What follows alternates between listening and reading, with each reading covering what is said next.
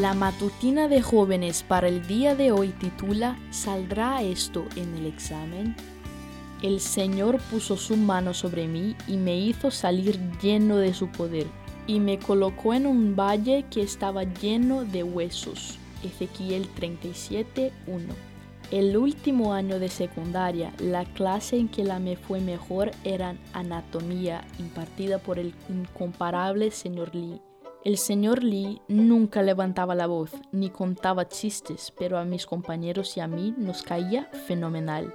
Tenía una facilidad increíble para que la anatomía fuera fascinante y divertida aprendimos que cada agujero y protuberancia de nuestro cráneo tiene su propio nombre, como la protuberancia occipital interna, donde las cuatro partes principales de la parte superior del cráneo se fusionan, y el agujero occipital, que es la ranura por donde entra la médula espinal.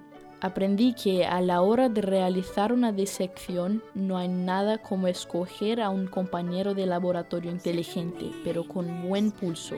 En una ocasión en la que el señor Lee anunció un examen sobre el esqueleto, sabíamos que no debíamos preocuparnos. Nos fuimos a estudiar a la biblioteca donde memorizamos los nombres de los huesos desde el cráneo hasta las falanges. Húmero, me lo sé. Fémur, me lo sé. Vértebra torácica, me lo sé. Solo teníamos que recordar cuál estaba conectado con cuál. El hueso de la cadera está conectado al de la pierna, también conocido como fémur. El hueso de la pierna está conectado al de la rodilla, también conocido como rótula, tan fácil como un rompecabezas. Entramos al aula confiados, listos para la ronda de preguntas, pero las sonrisas con las que llegamos ese día desaparecieron. Algo no salió como esperábamos. Había huesos esparcidos en varios lugares del salón, despojados no solo de músculos y piel, sino de contexto. No era la actividad para la que nos habíamos preparado, parecía más la escena de un crimen. Cuando terminó la prueba, todos sabíamos que nos había ido mal.